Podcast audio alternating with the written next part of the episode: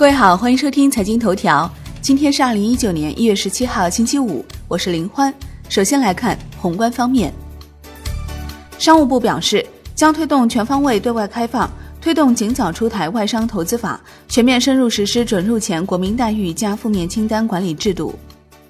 央行公开市场开展三千五百亿元七天期、两千二百亿元二十八天期逆回购操作。十六号有一百亿元逆回购到期，当日实现净投放五千六百亿元。工信部表示，二零一九年要推动落实研发费用加计扣除比例提到百分之七十五，并扩大到所有企业。人社部数据显示，去年城镇新增就业达到一千三百六十一万人，比上年多增了十万人。去年年末城镇登记失业率为百分之三点八，降到今年低位。国内股市方面。上证综指收盘持平，报两千五百七十点四二点；深证成指跌百分之零点零九，创业板指涨百分之零点零八，万德全 A 指数跌百分之零点零八。两市成交三千零四十七亿元，较上日同期略有缩减。香港恒生指数收盘涨百分之零点二七，逼近两万七千点关口。国企指数涨百分之零点五，红筹指数涨百分之零点二七。中国台湾加权指数收盘跌百分之零点四三。富士罗素将在九月宣布是否将中国债券市场纳入世界国债指数。金融方面，银保监会召开全系统党风廉政建设暨纪检监察工作会议。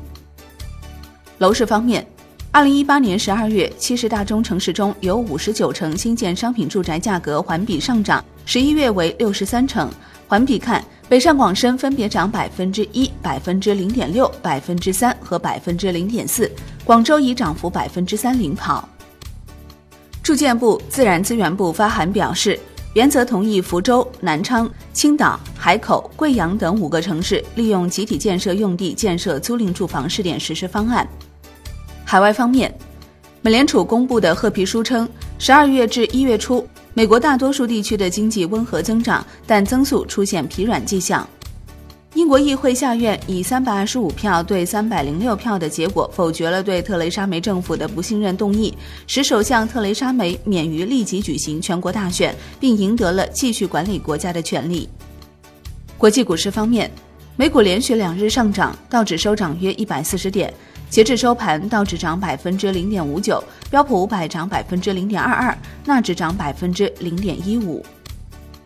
欧洲三大股指多数收涨。德国 D X 指数涨百分之零点三六，法国 C C 四零指数涨百分之零点五一，英国富时一百指数跌百分之零点五三。